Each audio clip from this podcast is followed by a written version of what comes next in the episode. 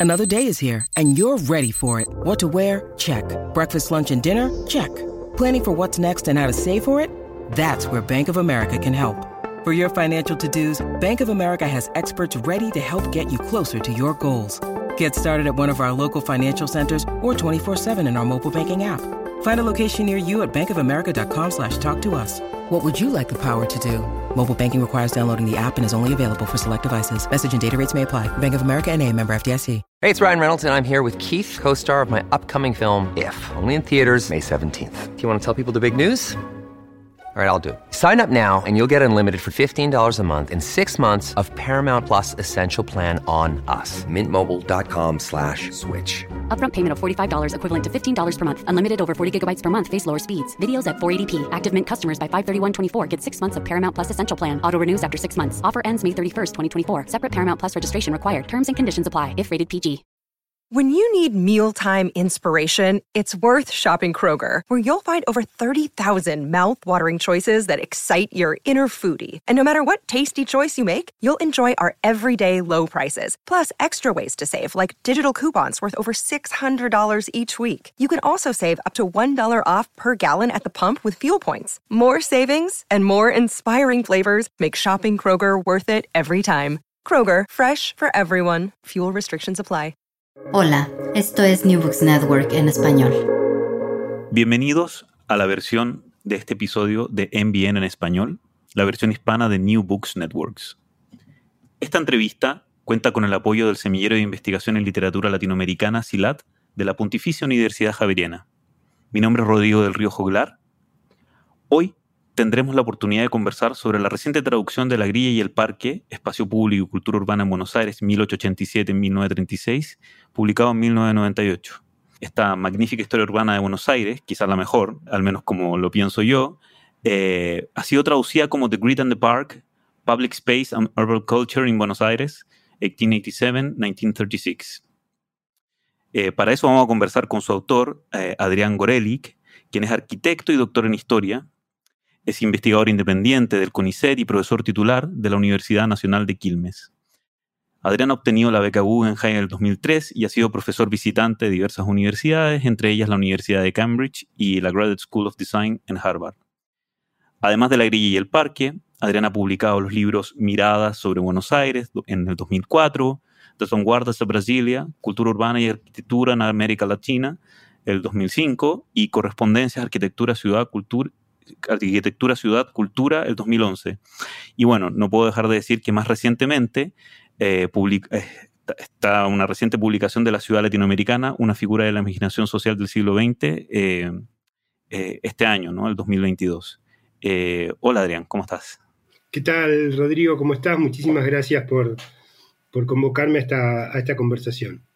Quería partir, Adrián, eh, recordando una cita de, W.H. Auden eh, en su poema Memorial for the City, donde dice, el ojo de la cámara y el ojo del cuervo se abren al mundo de Homero, no al nuestro. Lo primero y lo último que hacen es agrandar la tierra, la permanente madre de los dioses y los seres humanos. Si notan a alguno de ellos, a los dioses o a los seres humanos, es solo al pasar. Los dioses se comportan bien, los seres humanos mueren. Ambos sienten a su pequeña manera, pero ella nada hace ni nada le importa. Ella solo está seriamente ahí, ¿no? Hablando de la ciudad. Ella está solo seriamente ahí. Qué lindo. Y quería partir preguntándote, Adrián, si está todavía seriamente ahí esa ciudad de la que escribiste, Buenos Aires. ¿Cómo ha resistido el tiempo ese objeto de estudio de aquel momento en que, en que por primera vez, digamos, publicaste este libro, eh, La grilla y el parque? Bien, es, es una pregunta bien interesante eh, hay, tres ciudades, ¿no? Hay, una ciudad de la que habla el libro, que es posiblemente la ciudad de la transformación más intensa y una de las transformaciones más espectaculares de las ciudades a fines del siglo XIX, y que además en la década de 1920 tuvo su momento de, mm, mayor eh, fuerza de la cultura urbana, donde todos los temas de la cultura se pensaban a través de la ciudad y a través de metáforas urbanas y teníamos las grandes figuras que van a ser de todo el siglo XX argentino, eh, Jorge Luis Borges, Roberto Art, recorriendo la ciudad y tomando de la ciudad insumos fundamentales para su pensamiento, su literatura, su, modo de ver el mundo, yo diría. ¿no? Los lentes a través de los cuales veían el mundo tienen muchísimo que ver con lo que ellos encontraban en Buenos Aires. Entonces, esa es una ciudad, la ciudad de la que habla, de la que habla el libro, que termina a mediados de la década del 30, cuando justamente se produce ya un cambio muy importante que sería un nuevo estadio en la modernización de la ciudad. Luego está la ciudad de cuando yo publico el libro, de cuando yo hago la investigación y cuando yo publico el libro, que son los años 90, nuevamente una década de enormes transformaciones, una década donde la ciudad se deshizo completamente de las características que marcaban lo que yo llamo el ciclo expansivo de las ciudades en Occidente, que es un ciclo, yo aquí tomo a un, urbanista italiano que a mí me gusta mucho, que es Bernardo Secchi,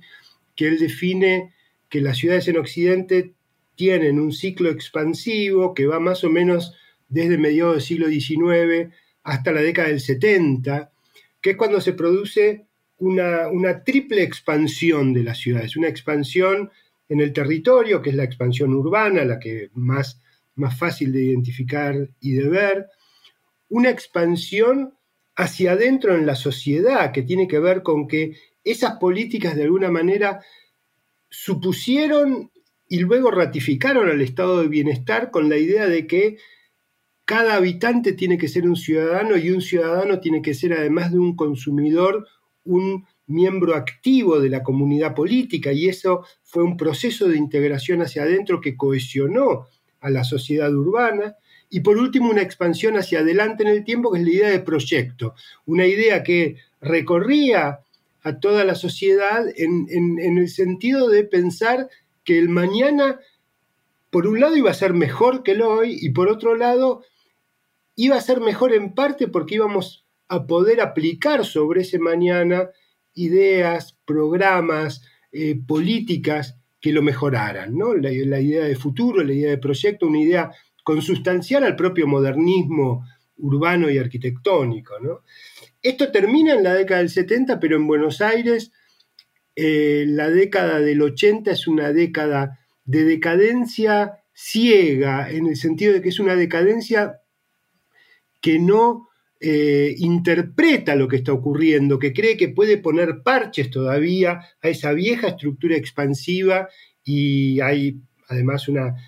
Bueno, la década del 80 es muy interesante en Buenos Aires porque tiene por un lado toda la efervescencia política de la transición democrática y una tremenda crisis estructural de las infraestructuras urbanas, de los transportes, una crisis económica muy, muy bestial, donde todo parece caerse a pedazos, al mismo tiempo que hay una ocupación del espacio público fenomenal, digamos, de la sociedad que sale a la calle, al mismo tiempo todo parece estar eh, cayéndose a pedazos, como, no sé, como muestra muy bien una novela de, Sergio Cheife, que, que, acaba de morir eh, muy joven y, con, todo, con toda la vida por delante para seguir escribiendo, una novela que se llama El aire y que realmente muestra esa especie de ciudad caótica desarmándose en pedazos. Entonces, va a ser en los 90 donde la política, la política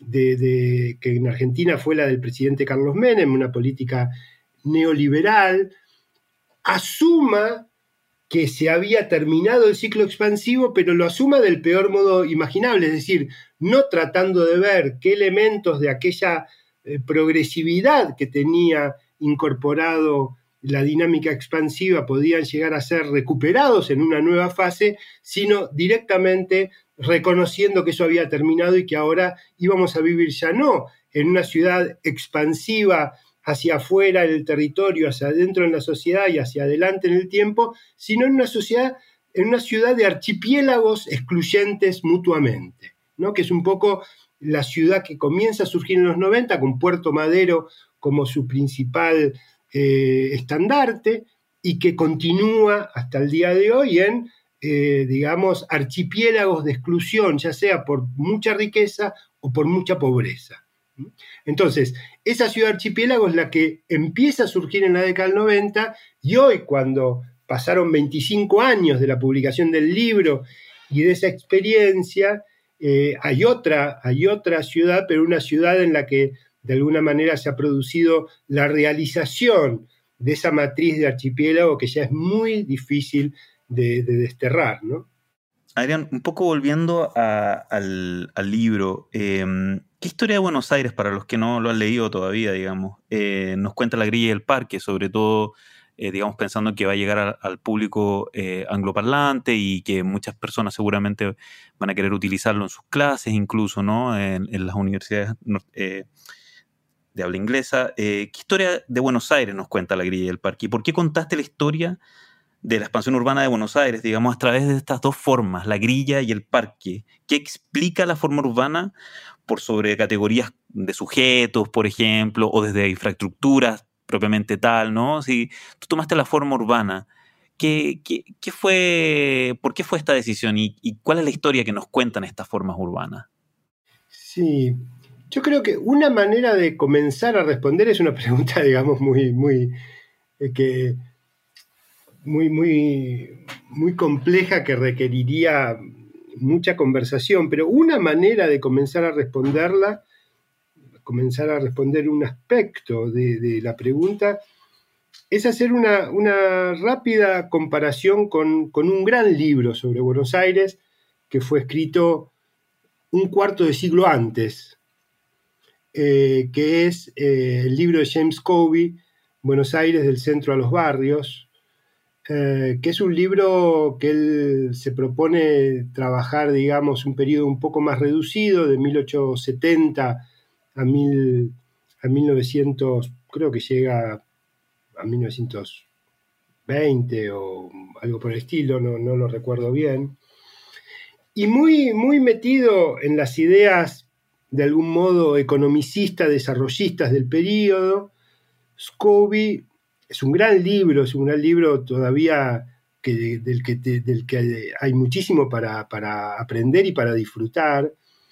Scobie ve a Buenos Aires creciendo con, un mercado capitalista que se impone sobre la ciudad y que tiene que ver con los transportes, que tiene que ver con los loteos de los terrenos eh, suburbanos y que tiene que ver con eh, fundamentalmente con, esos dos mercados, el mercado de transporte y el mercado inmobiliario, y es una, expansión de la ciudad en tranvía, ¿no? La ciudad que va hacia afuera conquistando territorio y que mm, eso en, el, modo de ver de la época de Scobie era de alguna manera lo que se colocaba bajo la bajo el, bajo el microscopio crítico, ¿no? Bueno, a ver cómo, qué, qué, había ocurrido con eso.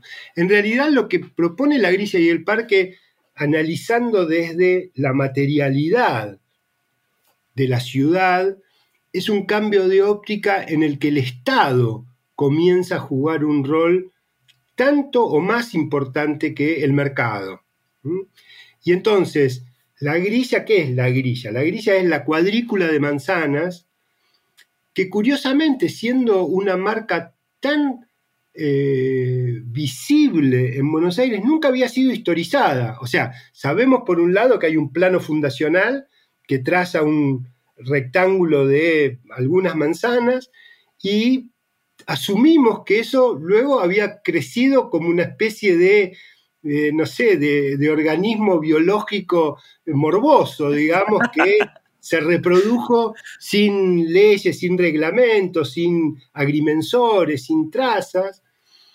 Y en realidad lo que, lo que viene a probar este libro es que hay una planificación deliberada de el, Estado de Buenos Aires desde el momento en que Buenos Aires se convierte en capital federal, desde el momento en que Buenos Aires resuelve de alguna manera el problema capital de la nación argentina, que era dónde iba a estar, dónde iba a estar eh, su capital y, son las provincias del interior las que le imponen a la provincia de Buenos Aires en 1880 la solución de que la ciudad sea, digamos, eh, extraída de la provincia de Buenos Aires y se convierta en capital federal. Y desde ese momento hay una visión, un plan que tiene mucho que ver con la, con la trama de manzanas de Nueva York, que el plano de los comisionados de 1811,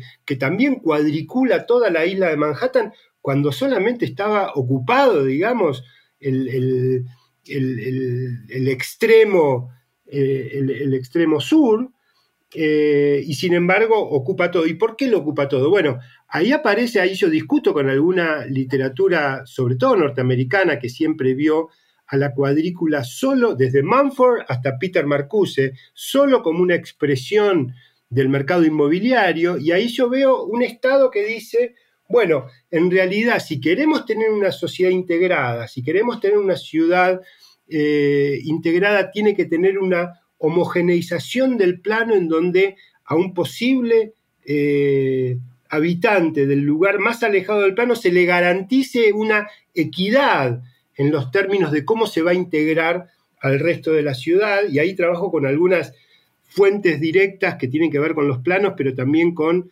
las hipótesis que movilizaban a quienes diseñaban los planos, donde surge con mucha claridad que es el Estado el que prefigura eh, cómo debe ser la ciudad antes que el mercado comience a desarrollarse y es el Estado el que le impone con una imposición bestial desde el punto de vista de la ideología liberal, es decir, es el Estado el que decide en territorios que eran privados cómo deben pasar las calles, cada una de las calles y cada una de las manzanas de lo que va a ser el crecimiento de la ciudad durante 50 años. ¿no? Entonces, por un lado, la grilla hace aparecer este actor que en el libro de Scobie solo aparece como un favorecedor de los negocios privados, el Estado, típica lectura de clase, el Estado como representante, digamos, de los negocios privados y como aquel que le favorece la tarea. Y lo que yo veo es que aquí en Buenos Aires el Estado tiene una auto,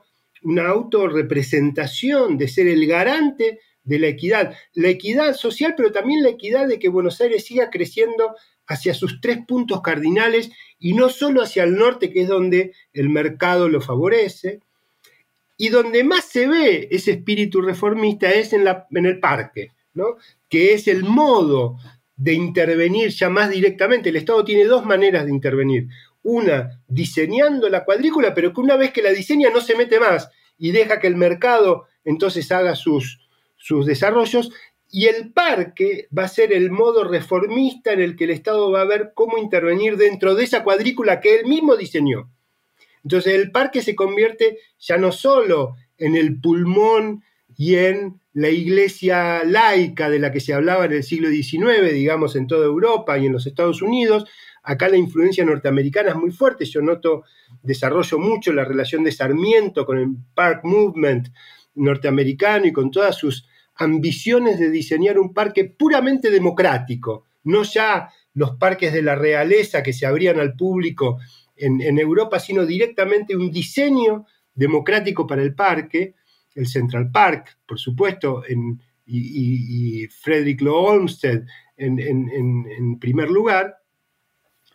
Pero además, Sarmiento crea una tradición muy fuerte que va a seguir viendo al parque como el lugar de la reforma, como el lugar donde, donde el Estado puede intervenir para cualificar, digamos, lo que por sí mismo el mercado en cada uno de los barrios no logra, no logra realizar. Entonces, entre la cuadrícula y el parque, el primer dato que permite hacer una historia distinta de la de Scobie, que será válida hasta que alguien venga dentro de 5, 10 o 20 años y diga, no, en realidad la grilla del parque no, no advirtió tal otra cosa. Eso nos pasa a todos los historiadores y uno tiene que estar dispuesto a que también le pase a uno. Pero por ahora, lo que la grilla y el parque agrega y en los últimos 20 años se demostró ser muy productivo para pensar la historiografía de la Argentina y de Buenos Aires en ese periodo, es justamente el rol preponderante que el Estado tuvo en, de algún modo, prefigurar desde arriba un tipo de reforma posible para esa sociedad caótica, convulsiva, que se estaba integrando, digamos, a partir de una mayoría inmigrante como hubo en pocas ciudades en el mundo. Y en, ese sentido te quería preguntar, eh, uno de los conceptos fundamentales, digamos, que exploras en el libro es la idea de espacio público. Y me parece a mí que, que desde tus fuentes, digamos, está prefigurada de una manera con un compromiso profundamente democrático. Es decir, el libro tiene algo, algo de, algo de como una, un especial compromiso con la democracia, me parece a mí, me puedes corregir, em, en la lectura que hace de, La Grilla y el Parque, ¿no? Como esta historia de la emergencia también del espacio público. Em, te quería preguntar, quizás más explícitamente, eh, ¿qué política eh, era la que tú veías, qué política urbana, ¿no? O qué política mirando hacia la ciudad había en esa época de la escritura del libro. Eh, ¿En qué mm. política estabas pensando? ¿Y cómo sobrevive todavía esa política? ¿O qué sobrevive de esa política? Eh, que pone a la ciudad como un sitio, ¿no? De la disputa del poder y de la disputa de, em, de, ciertas, como, digamos, agencias colectivas, ¿no? Sí, tal cual, tal cual. te agradezco mucho la, la interpretación. Eh, el, libro, el libro, la investigación se hace y el libro se escribe en el, digamos, en el entusiasmo de, de ver la ciudad como el espacio del encuentro de lo diferente.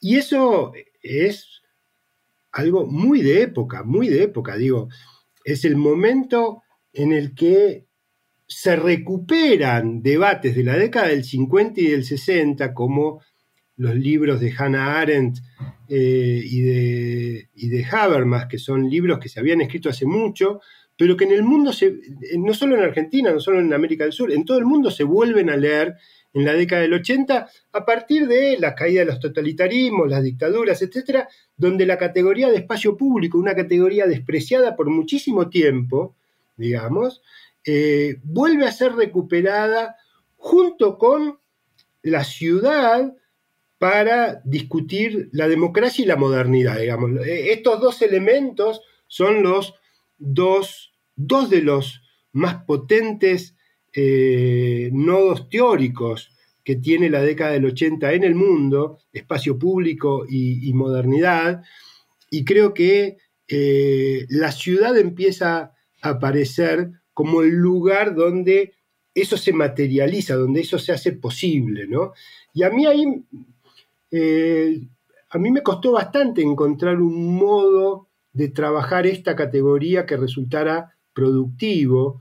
¿Por qué? Porque cuando uno lee a todos los teóricos del espacio público, y aquí incluyo a Richard Sennett, eh, cuyos libros también se estaban traduciendo o llegaban en inglés en ese momento y fueron enormemente importantes, pero todos tienen una visión epigonal del espacio público. ¿no? Para Hannah Arendt terminó en la polis griega, ya ni siquiera el ser cristianismo anula cualquier posibilidad de espacio público. Para Habermas, el espacio público es el espacio público del siglo XVIII, de la Ilustración. Ya la ciudad del siglo XIX, la ciudad masiva, modernizada, la ciudad del flaner, digamos, de Benjamin anula la posibilidad de espacio público. ¿Por qué? Porque es la multitud y la mercancía. No puede haber espacio público en una ciudad que solo habilita la relación entre una multitud y las mercancías expuestas en, los escaparates, ¿no? Entonces, tampoco para Habermas puede haber espacio público. En el momento en que yo recogía la noción de espacio público de evidencia permanente, y no solo de evidencia permanente, también de los debates locales, digamos, que mostraban cómo la organización en los barrios de sociedades de fomento, de sociedades vecinales, en realidad incluían en la práctica democrática a sectores que todavía no podían votar, que van a poder votar recién a partir de la reforma del 12 que les va a permitir votar en el 16 o más adelante, y que sin embargo ya a nivel vecinal estaban tomaban, tomaban la palabra, tomaban la calle, eh, se organizaban para resolver los problemas de sus barrios. O sea, ahí había una efervescencia que tenía que ver con lo público, que era muy evidente y que yo no podía entonces juzgar desde el modo epigonal en que lo hacían Habermas o lo hacía eh, Hannah Arendt o lo hacía. Pero entonces, algunas de las categorías de ellos me sirvieron para pensar una forma diferente de espacio público, donde además la otra cuestión totalmente eh, atípica para la categorización del espacio público, sobre todo en Estados Unidos y en Europa, es que es un espacio público construido en buena medida por el Estado. Eso para Habermas sería un escándalo, digamos, ¿no? O sea, un, un espacio público construido desde arriba sería completamente escandaloso. Y sin embargo, entre lo que yo, lo que yo comencé a ver es que entre el, digamos, el tapiz público que el Estado prevé para que el mercado se organice en el territorio y la emergencia de un activismo muy fuerte de sectores sociales en los distintos barrios, se produjo una especie de, de conjunción virtuosa en la que realmente apareció cómo yo definiría el espacio público, no solo por el activismo, no solo por la apertura de la ciudad para aceptar lo diferente, lo desconocido, para encontrarse con el otro, sino también la construcción de un pensamiento público sobre el futuro de la ciudad. Y eso estaban, estaba ocurriendo, digamos, en esta especie de efervescencia que se producía en las calles de Buenos Aires. ¿no? Entonces, a mí eh, este clima de reflexionar sobre este elemento tanto tiempo despreciado como es el espacio público, me sirvió para meter a la fuerza, de alguna manera, una categoría en un lugar que no estaba prevista para esa categoría. Y ahí lo que más me sirvió fue la definición de Hannah Arendt, que realmente ella ella define un espacio público no como algo que se construye de una vez y para siempre, no es el parque, ni la plaza, ni la calle abierta, sino que es la colisión fugaz e inestable que, que se da en un momento determinado entre ciertas formas urbanas y cierta forma de ejercer la política. Entonces, esa especie de irradiación de lo político en la ciudad es lo que yo traté de capturar con la categoría de espacio público, que me pareció, yo luego del libro comencé a, hipotetizar un poco sobre lo que yo llamo las categorías puente, ¿no? que son categorías que conectan en sí misma la materialidad de la ciudad con la política y la sociedad, que son categorías que necesitan juntar esas dos cosas. Y espacio público, bueno, desde su propia desde su propio origen, eh, justamente eh, tiene que ver con eso. Entonces, todo el esfuerzo del libro está para intentar captar dónde lo político y lo urbano se producen y se potencian mutuamente, y eso de alguna manera es lo que yo defino como espacio público. ¿Y qué te llevó, eh, digamos, de esa, de esa motivación fuertemente política, ¿no? Eh, ¿Qué te llevó a, digamos, a aceptar la publicación o a decidir publicar, digamos, la traducción del libro, digamos, 20 años después, ¿no? O sea, es, interesante porque es como hay una cierta productividad, ¿no? En estos conceptos que ya eran anacrónicos, que estaban fuertemente criticados, ¿no? En tu, en tu época y que, y que son nuevamente repuestos por tu libro y, ahora el libro vuelve a ser publicado y justamente cuando estás publicando un libro más a nivel regional, ¿no? que es la ciudad latinoamericana, eh, ¿qué, fue lo que, ¿Por qué pensaste que, que, podía ser una, una, idea interesante? A mí, me parece muy útil, evidentemente, pero, pero ¿qué fue lo que pasó, con, eh, digamos, en, en, ti, digamos, para llegar a esa, a esa decisión? Te contesto en dos partes. Primero, para ratificar lo que estás diciendo sobre el efecto del tiempo que pasa, te digo que yo mismo escribí criticando, criticando el optimismo sobre la categoría de espacio público que tuvimos en los 80 y los 90. Yo escribí un artículo que se llama El romance del espacio público, donde muestro justamente cómo eh, la idea de que a través del espacio público se podía llegar a, conseguir esa combinación virtuosa entre transformaciones de la ciudad y transformaciones de la sociedad, en realidad se tradujo luego en una especie de banalización donde cualquier cosa era espacio público y sobre todo donde la nueva política urbana que tiene que ver con el marketing urbano, con la marca ciudad y todo eso, utilizó una especie de parque temático, espacio público, para propagandizarse a sí misma. Y como eso era una, de alguna manera, una desvirtuación de lo que pensábamos, pero al mismo tiempo que mostraba errores en lo que pensábamos, ¿no? Hay como una especie de autocrítica en este modo. Sin embargo, yo creo, creo que como lectura histórica, eh, sigue siendo, sigue siendo, digamos, sigue siendo efectiva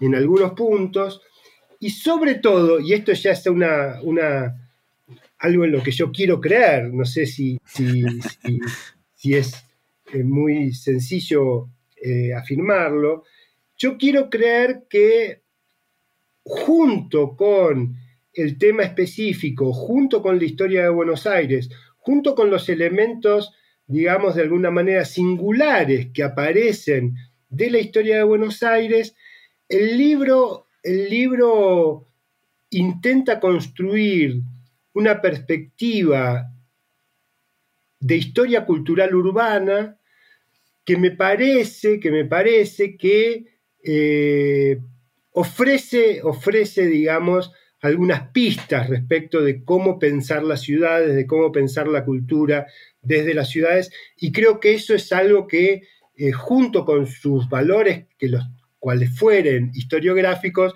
le sigue dando interés en algunas personas. Y ahí no, no, puedo, no puedo eludir para decir, bueno, a mí no se me ocurrió traducir el libro. O sea, esta es una ocurrencia y este libro está traducido gracias al empeño generoso, pero al mismo tiempo comprometido con una idea sobre este libro que tuvo Natalia Magluf, que no solo le tocó ser la, editora, la editora de, la editorial de Laza en el momento en que abrieron esta colección sobre, sobre libros clave en estudios culturales latinoamericanos, sino que además ella quiso traducirlo. Y esto a mí me, me llenó de alegría porque yo a Natalia la conozco como historiadora del arte y yo admiro muchísimo su trabajo y que ella hubiera querido traducirlo fue para mí una, demostración justamente de, compromiso con, la empresa de, poner este libro en inglés, que no solo me gustó, sino que además me pareció que le hacía justicia al carácter más experimental del libro, porque al no ser ella una traductora profesional, también hace un experimento de traducción y ese, esa, esa, de alguna manera, solución eh, eh, experimental para la traducción realmente es, lo que más me gusta de haberla traducido. Porque, bueno, uno a esta altura del partido pasaron 24 años desde que se publicó el libro, eh, digamos, no es que abrigue grandes expectativas de que esto abra a, públicos de no sé qué, no, la verdad, la verdad que no, pero por supuesto al mismo tiempo la, la ambición y, la ilusión de que, de que, un libro así se pueda leer en otras lenguas es muy fuerte y, se lo tengo que agradecer a la iniciativa de Natalia. Ahora, en cuanto Natalia me dijo que ella lo quería hacer, que a ella le interesaba y que ella lo quería traducir, yo le dije que, por supuesto, me parecía eh, lindísimo y que le agradecía muchísimo. Yo mismo no sé si hubiese, si, yo, si a mí me hubiese tocado dirigir una colección como esta, no sé si hubiese elegido este libro para iniciarla. claro, claro, pero ¿por qué? Porque es un libro, es un libro arduo, no es un libro, no es un libro, yo tal vez hubiera empezado con algo más ensayístico, incluso tomando el tema urbano, digamos, ¿no? Eh, este es un libro que hay que sentarse y, ponerse a leerlo línea por línea, digamos, no es un libro eh, porque es un libro muy metido adentro de la historia de Buenos Aires, adentro de la historia argentina, porque, digamos, porque pone en práctica una idea de cultura urbana donde la ciudad tiene que estar en diálogo con lo más avanzado de las otras historiografías política, social y cultural para realmente producir algo diferente. ¿no? Yo digo ahí, en el prólogo de esta edición, yo digo, si, si realmente yo tuve que leer todo Borges de nuevo para poder ver qué decía específicamente sobre la ciudad, pero además cómo la ciudad había impactado las formas en que él escribía. Si yo tuve que leerlo de nuevo, fue porque justamente creo que la cultura urbana produce algo interesante cuando cambia la perspectiva, cuando cambia la óptica con la que otras cosas se habían leído. Pero para eso obviamente tengo que poner en funcionamiento, en movimiento dentro del libro toda la bibliografía más reciente sobre Borges y más reciente en aquel momento sobre lo que sobre Borges. Y eso vuelve al libro un poco arduo, digamos, un poco eh, complicado, ¿no? Entonces, por eso digo, yo mismo no sé si lo hubiera elegido, pero Natalia lo hizo, Natalia le apostó muy fuerte y yo estoy muy agradecido y ahora es expectante. Lo, lo que uno ha aprendido con el tiempo es que los libros hacen su propio camino, que los libros con el tiempo, y hay que dejar que el tiempo pase, eh, a uno mismo lo van, lo van sorprendiendo. Ahora realmente estoy, estoy dispuesto a, sorprenderme acerca de qué tipo de lecturas puede llegar a recibir. Está buenísimo. Y... Empezando por la tuya, empezando por la tuya.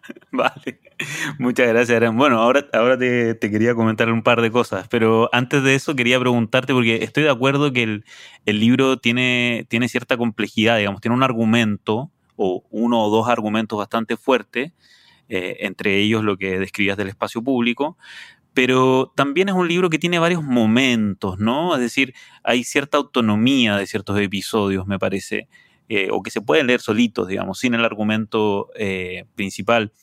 Y te iba a preguntar qué momentos de ese libro te han seguido acechando, digamos. O sea, yo en lo, personal a mí me gusta mucho eh, toda la, justamente todo el episodio Borges con Coppola y Borges tocando la casa, ¿no? Con las manos. Pero hay algunos momentos que te han vuelto a acechar respecto también a los problemas contemporáneos de la ciudad, digamos. Si, si el libro todavía te, resuena eh, en, ciertos, en ciertos episodios con eh, en estos años, en estos más de 20 años que han pasado de su publicación, si has vuelto a él como por alguno de esos fantasmas que quedaron dando vuelta, digamos, del libro. Sí, bueno, uno, uno eh, a ver, cuando yo terminé mi tesis doctoral con, este resultado y publiqué el libro, eh, que fue casi inmediato a, la defensa de la tesis, al año siguiente ya estaba el libro editado, eh, yo me propuse no convertirme en un buenos airólogo, ¿no? O sea, me propuse, y, inmediatamente mi, tarea siguiente fue trabajar sobre Brasilia, y bueno, y ahora inicié el, largo, el largo proceso de, escritura de este último libro de la ciudad latinoamericana, que realmente, eh, bueno, me, abrí, digamos, a la dimensión, a la dimensión latinoamericana. Pero a lo largo de estos veintipico de años no he dejado de volver una y otra vez a Buenos Aires. Es la ciudad en la que vivo, es la ciudad que más conozco. Es la única ciudad que yo puedo enfocar desde lo que yo mismo defino como eh, historia cultural urbana, porque para hacer historia cultural urbana uno tiene que tener un conocimiento realmente muy, pero muy familiar de eh, los aspectos más variados de la cultura de la ciudad, de la sociología, de la, de la, urbe, etc. Y un compromiso afectivo, ¿no? Un compromiso afectivo también que, inspira esa... caminar las calles, uno tiene que conocerlas. Y yo no digo que esto uno solo lo pueda hacer en su propia ciudad, sería, sería una locura decir eso. Creo que, de hecho, nombré el libro de James Covey, que es un libro extraordinario sobre Buenos Aires, hecho por por, un norteamericano, pero lo que digo es que se requiere una inversión también afectiva, muy, muy fuerte en una ciudad para uno poder lograr articular un conocimiento válido, un conocimiento que válido en el sentido de que sea productivo, que haga pensar a alguien más y que luego sea removido, pero que haya tenido su momento de productividad y evidentemente yo ya a esa altura no estaba dispuesto a hacerlo. Y por eso lo que yo hago a partir de, la tesis sobre la ciudad latinoamericana, en general es historia intelectual, es historia de las ideas sobre las ciudades, historia de los procesos de pensamiento urbano, de, digamos, eh, me instalo en un lugar distinto de la historia cultural urbana, que es una historia que debe trabajar sobre ciudades singulares y de un modo muy, muy cavando en profundidad en cada una de las dimensiones que hacen a la ciudad. Entonces, por tanto porque la ciudad de Buenos Aires es mi objeto histórico, cultural, urbano por excelencia, por no decir el único, como porque yo como ciudadano me involucro mucho con lo que ocurre en la ciudad y con los debates contemporáneos de la ciudad, obviamente en estos 24 años, al mismo tiempo que escribía sobre la cultura latinoamericana, sobre las ciudades latinoamericanas y sobre el pensamiento urbano latinoamericano, volvía una y otra vez sobre, sobre Buenos Aires. Y el episodio que vos, que vos señalás, el de Borges y Coppola, es uno de los que más me ha hecho volver, porque, bueno, porque Coppola se convirtió, digamos, en, esos, en estos años, todavía en los 90 era, era poco conocido fuera del círculo de, los fotógrafos de Buenos Aires, y en estos años se convirtió en una figura de referencia para la fotografía, y yo he sido convocado varias veces a, volver a mirar la fotografía de Coppola y a escribir sobre él, etcétera, o con otros fotógrafos que lo tomaron como referente, como Facundo de Subiría, sobre fotógrafo también sobre el que yo he escrito mucho, y por supuesto porque Borges es siempre un tema que llama la atención y la relación entre Borges y Buenos Aires es uno de los grandes temas de esta, de esta ciudad y de esta cultura urbana. Eh, he tenido que volver, pero yo te diría que ahí he vuelto no tanto, eh, he vuelto con, con nuevas ideas o con nuevos descubrimientos, pero no tanto porque eso iluminara algo respecto de el presente de Buenos Aires.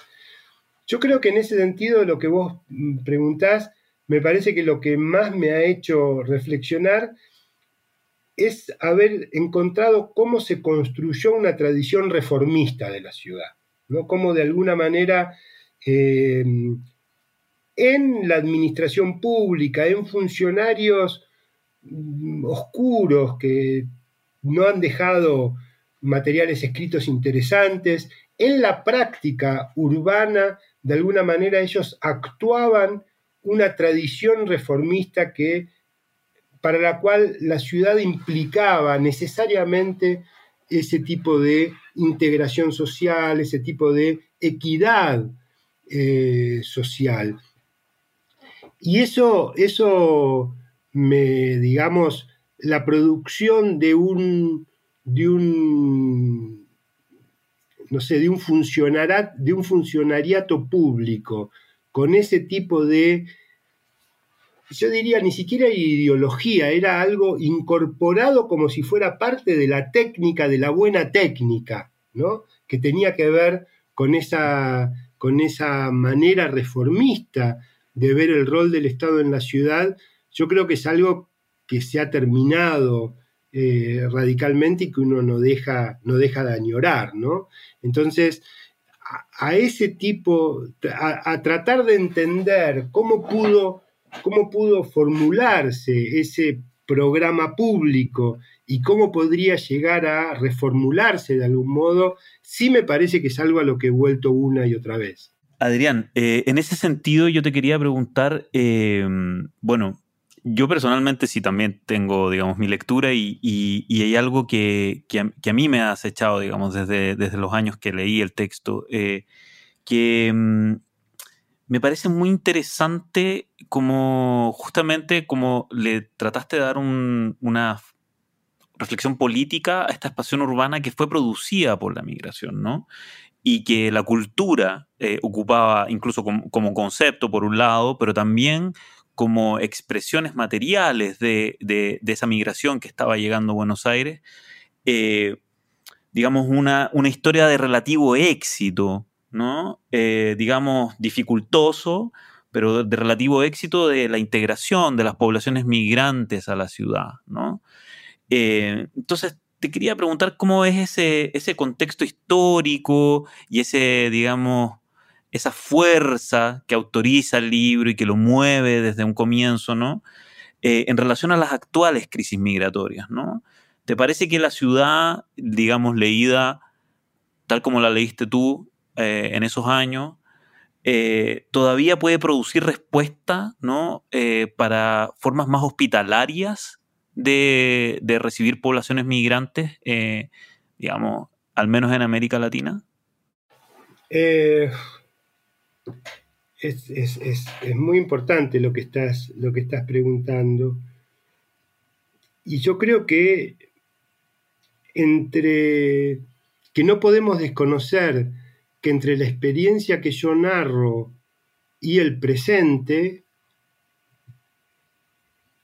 desde la década de 1940, es decir, inmediatamente después de que termina mi libro, en, en toda América Latina se ha consolidado una manera de acoger a los migrantes que no es demasiado virtuosa como para tomar como ejemplo y que tiene que ver con la Villa Miseria, la favela, la población callampa, los campamentos, etc.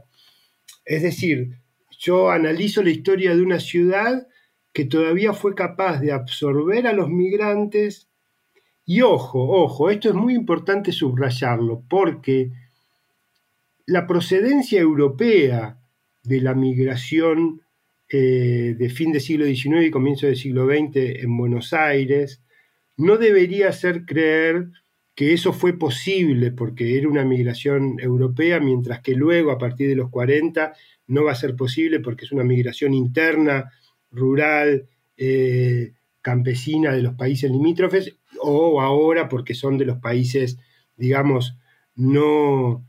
Eh, no deseados como migración ideal, ¿no? Hay que, hay que entender que cuando la migración real, luego de que la migración ideal fue imaginada y proyectada por la generación del 37 en Buenos Aires, Sarmiento, eh, Sarmiento, Alberdi, etcétera, que decían este país necesita recibir inmigrantes, cuando la inmigración se concretizó y llegaron los verdaderos migrantes a fin del siglo XIX y comienzo del siglo XX, la sociedad de Buenos Aires no los veía como europeos, los veía como negros, eh, así les decían en las publicaciones, en las publicaciones en donde los criticaban, que venían a traer culturas exóticas a Buenos Aires porque venían de el Mediterráneo, del sur de Europa, del norte de África, del este europeo, etcétera, y por lo tanto no eran vistos como una población blanca europea como la que habrían deseado de alguna manera.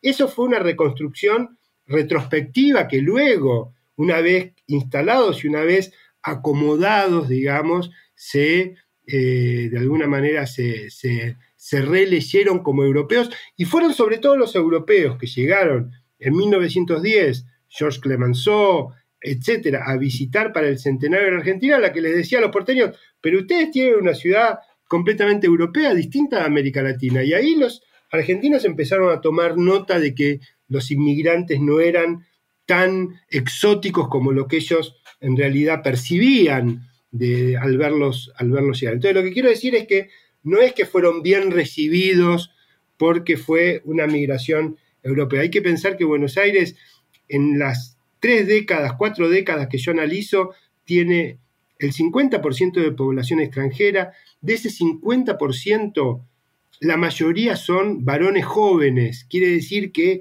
tenían una visibilidad y una ocupación del espacio público en el que más o menos eran de 7 a 3. Hay que pensar, ¿no? Lo que es una sociedad en donde de repente las dos terceras partes de la gente eh, es extranjera, habla otra lengua y está presente de algún modo en el espacio público. Fue algo enormemente, enormemente violento y enormemente fuerte. ¿Y qué ocurrió ahí? ¿Qué ocurrió ahí? Y ahí me parece que es importante hacer la historia comparada con los Estados Unidos, que es el otro gran receptor de eh, inmigrantes. En Argentina hubo una élite que ante el problema ya existente se planteó que la integración nacionalista era el mejor camino y que construyó rituales nacionalistas desde la escuela para, de alguna manera, lograr que ya la primera generación de nacidos aquí se incorporara a una liturgia nacionalista que los hiciera sentir parte de una misma, de una misma sociedad. Eso, por supuesto, tuvo costos enormes, tuvo los costos de que, como la escuela era en ese momento el lugar del ascenso social, las familias inmigrantes mandaban a sus hijos a la escuela y eso generaba un corte con sus propias tradiciones culturales. Yo creo que hoy la Argentina sería mucha más rica culturalmente si esas tradiciones culturales no se hubieran perdido, no se hubieran cortado. Pero lo cierto es que funcionó como célula de integración social, como célula de incorporación de los inmigrantes a la sociedad. Y hubo, yo, analizo el caso de la reforma de la Plaza de Mayo y lo analizo desde el punto de vista en 1884, desde el punto de vista que fue el intento de crear un espacio monumental para multitudes extranjeras y ya no solo para aquellas familias patricias que se sentían dueñas de los monumentos de la ciudad. Entonces hubo un montón de gestos de eh, la élite dirigente en la ciudad que demostró que ante la situación que si hubiera tenido que elegir, tal vez hubiera elegido que fuera otra la migración, pero ante el hecho existente tomó decisiones fuertemente integradoras, fuertemente inclusivas. Entonces, yo creo que la capacidad está, pero esa misma, esa misma dirigencia no hizo lo mismo cuando vinieron las migraciones rurales en la década del 40 y del 50 y no pudieron construir barrios integrados y quedaron confinados a las periferias de las ciudades, a los barrios marginales, y no lo hicieron en ese momento, menos aún lo están haciendo ahora, donde ni siquiera existen esos residuos reformistas en las, en las, eh, en las élites locales. ¿no? Entonces, me parece, me parece que fue un experimento muy extraño, yo decía, la comparación con Estados Unidos. En, Argentina eso produjo que no existieran eh, nacionalidades con guion, ¿no? Como es ítalo-americano o afroamericano. En Argentina eso es impensable, digamos, ¿no? O sea, muchos de nosotros, de los habitantes de Buenos Aires y del litoral, de mi generación, tenemos abuelos o de una generación más joven, bisabuelos que vinieron de Rusia en mi caso, de, en realidad de Ucrania, eh, en mi caso de, Italia, eh, en el caso de mi mujer, etcétera, y que ya la generación de, los primeros nacidos en la Argentina fue a la escuela, fue a la universidad, vinieron pobrísimos y lograron a través de la escuela tener una movilidad social que hoy está negada para los migrantes que llegan y que ya estuvo negada en los años 40 y 50. Entonces, me parece que esas condiciones tan excepcionales eh, son un ejemplo de que, de que de ninguna manera es imposible lograrlo, pero para eso es necesario tener un Estado, digamos, mucho más eh, hospitalario y, que se dé los instrumentos desde la educación, desde la salud, para justamente eh, promover, promover esa fuerte integración. Adrián, muchas gracias. Eh, te quería hacer una última pregunta eh, breve. Em, ¿Cómo ves tú la publicación de tu nuevo libro, si nos puedes contar un poco, La ciudad latinoamericana, desde la grilla? Digamos, ¿cómo se ve en esta doble, doble fiesta, digamos, de publicaciones en la que publicas la traducción al inglés de la grilla y este libro sobre la ciudad latinoamericana, el libro regional, digamos, y sobre el pensamiento sobre la ciudad a nivel regional? ¿Cómo se ve esta nueva publicación desde esa eh, que es tu primera, la última desde la perspectiva de la primera? Es raro, es muy raro, la verdad que, hayan coincidido, porque, porque esta nueva es mi gran proyecto de investigación que, que inicié muy poco después de la grilla del parque. O sea, en el medio escribí muchas cosas, pero digamos, mis dos grandes proyectos de investigación son, por un lado, la grilla del parque, por otro lado, este.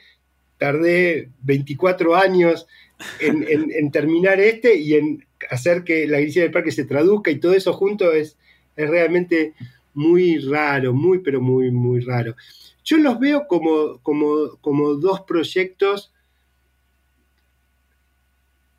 A, ver, yo, yo, los veo como dos caminos como dos experimentos muy diferentes para tratar de entender la relación entre ciudad y cultura, entre ciudad y sociedad.